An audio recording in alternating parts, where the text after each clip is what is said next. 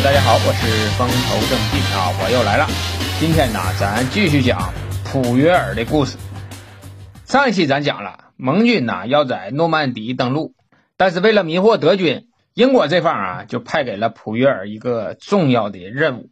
这个任务啊，就是要让德国人相信盟军会在加莱登陆。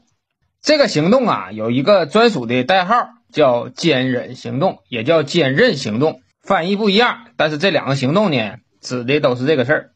这也是整个二战期间盟军演的最大的一场戏。这个戏的主角呢，就是这个普约尔。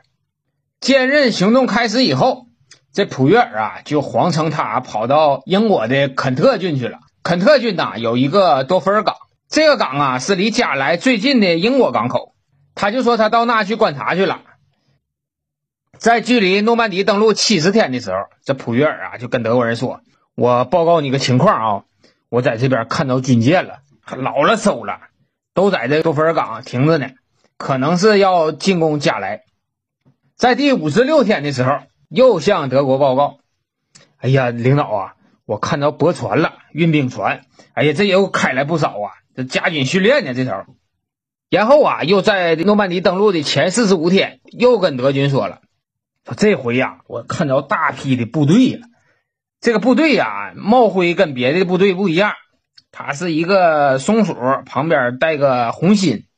后来我一打听呢，这个部队呀是美国的第一集团军团，一共有十一个师，十五万人。另外呀，这道上还有一百来万呢，都往这赶呢。赶到这个多佛尔港以后，就准备在加来登陆。这个戏光普约尔一个人演不行啊，他得有搭档给他配戏呀。这回啊，盟军是下了血本了，给普约尔配戏的这个人是谁呢？是巴顿将军，把他给调来了。当时巴顿呐闲赋在家呢，没有任何的官职，是因为啊他下去视察的时候掌掴了两名士兵。为啥打这个士兵呢？这个士兵啊得了战争疲劳症了，也就是一种心理疾病。这个病状啊是厌战，一看到打仗啊就烦的很。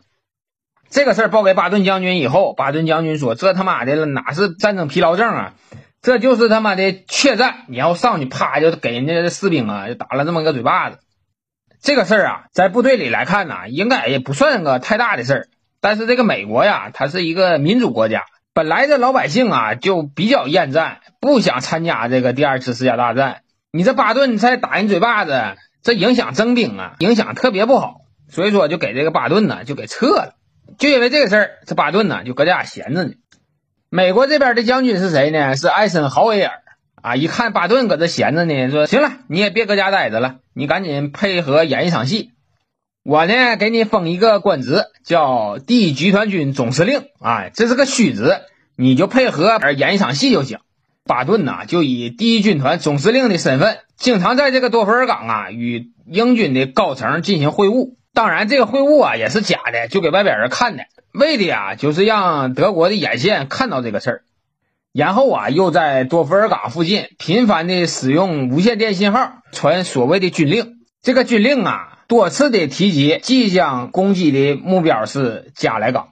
为了配合巴顿演这场戏，这美国的情报部门啊，煞费苦心的，还在《国家地理》杂志上用很大的篇幅介绍了美军的各个军的兵种情况，然后啊，就把这本杂志在美国发行了。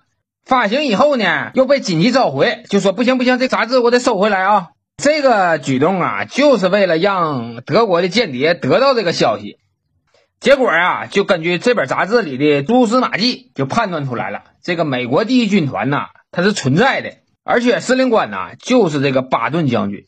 德国呀，是一个尚武的国家，特别的敬佩巴顿将军。作为司令官，就得像巴顿这样，巴顿身上有这种军人气质。把巴顿呢调到多佛尔港，也就证实了他要率领第一集团军团在加莱这个地方登陆，要不啊，不可能大老远的跑这来。然后啊，这盟军也配合普约尔撒的这些谎啊，布开了迷魂阵。他把英国电影制片厂的制景部门给找来了。这个制景部门啊，平时就做电影的道具的，由这些道具师呢做了假的登陆艇，做的假的弹药库、假帐篷、假医院、假兵营，充气的飞机大炮，哎，这些东西做的全是假的。然后啊，就在多佛尔港这边摆开来看了。为了让这个效果真实，甚至啊，连那个坦克车的履带印儿都做的真的呀。这边布置完了以后，又派英国的情报人员呢，跑到加莱港去，大张旗鼓的就开始在民间收加莱的地图。你两头他都有情报组织啊，这边德国就很快就知道了。你说你那边英国间谍跑我这边来收集地图来，那指定就是一个目的呀，那就是要攻击加莱港啊。这时候德国有点坐不住了，说不行，咱们得派那个侦察机呀，看这个事儿啊真的假的，普约尔啊能不能撒谎？德国就派着侦察机啊，就往多佛尔港上空飞，到底要看一看那坎有没有普约尔说的什么第一集团军呐，什么坦克大炮啊、舰船呐都有没有？就派侦察机啊就过去了。当时的德军呐已经丧失了制空权了，但是为了配合这场演出呢，英国人特意放水，英国这边下了命令了，轰炸机和战斗机呢咱就打，只要侦察机呢就不打。就这样，由于英国这边放水呀。德国的侦察机还挺顺利，到了多佛尔港就把照片拍回来了。洗出来照片一看，哎呀，那普约尔说的真对呀！坦克、大炮，这第一军团，这帐篷啥的，这不都有吗？对普约尔提供回来的情报是深信不疑呀。后来为了把这个事儿做实啊，盟军还连续的对加莱港进行轰炸。这时候德国就感觉到了，放心吧，这事儿跑不了，指定在加莱登陆。就在这个诺曼底登陆期间，这个普约尔啊，累计向德国发送了五百份情报，其中有六十二份被德国的高层采纳。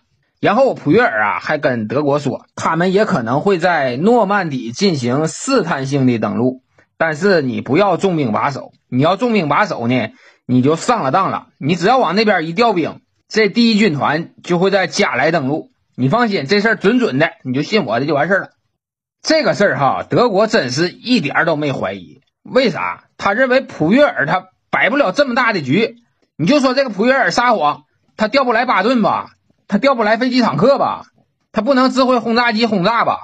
一个间谍，他能搞定这么大事儿吗？他就没想到普约尔是一个双面间谍。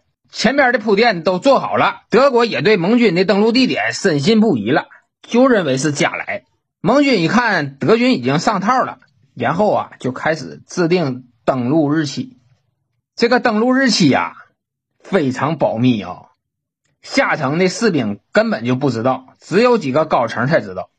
后来这掐指一算呢，啊，要想没有躲过终究，前七后八一算，六月六号是个好日子，就是在一九四四年的六月六号凌晨。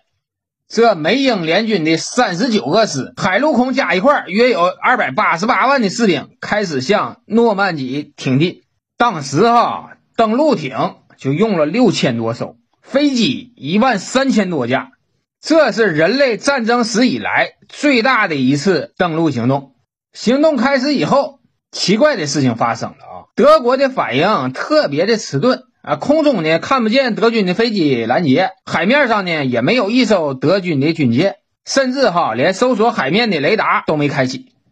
更不可思议的是，隆美尔将军，也就是整个大西洋沿线的总司令，他干啥去了呢？他回家给他媳妇过生日去了。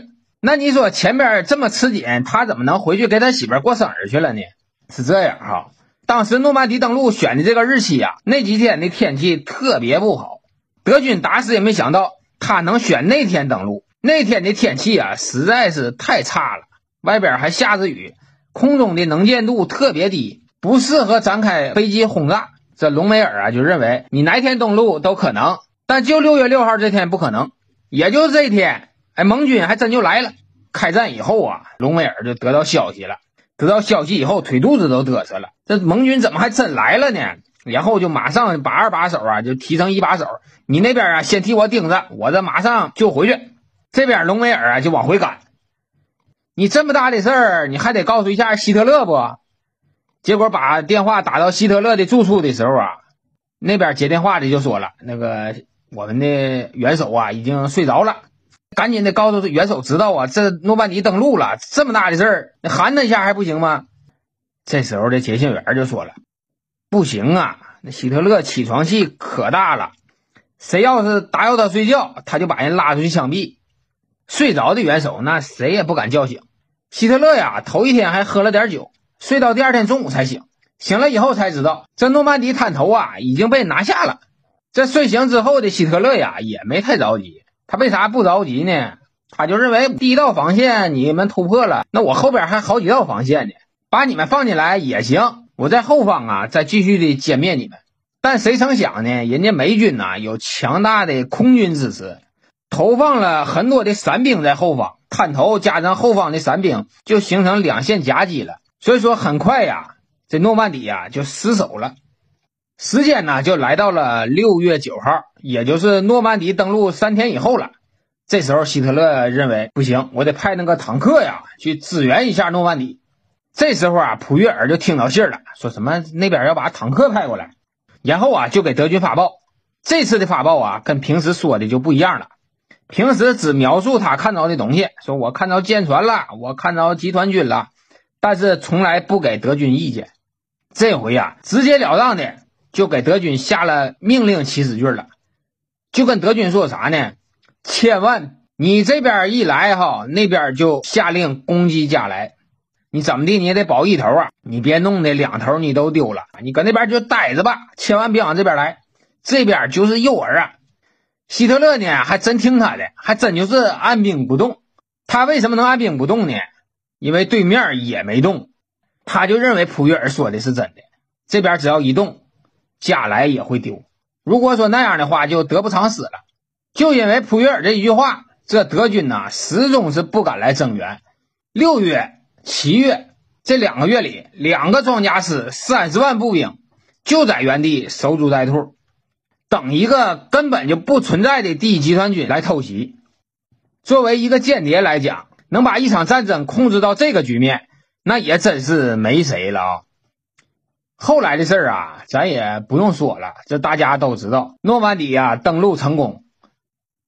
整个的诺曼底登陆期间。一共有将近三百万的士兵通过诺曼底登陆到法国。这次登陆啊，直接加速了德国的灭亡。十一个月以后，这德国呀就嗝屁了。那有的朋友就说了：“哎，老沈，你说如果说德国要是知道了盟军的登陆地点在那重兵把守，盟军能全军覆没不？”要我说呀，不能啊。为什么老沈说不能呢？这个美军的空军呐，太他妈强大了。你就想吧，一万三千架飞机，多坚固的滩头也给你炸平了。再就是啊，那海里还有舰炮在那支持着呢。你这边登陆，上边轰炸，海里再往岸上打炮。德国当时已经是气数将尽了，挡不过这滩登陆的。但如果说德国知道了诺曼底的登陆地点，你这盟军呐会死很多很多的人，这倒是真的。但是登陆啊，一定会成功。好了，今天老沈就说这么多，咱们下次再聊。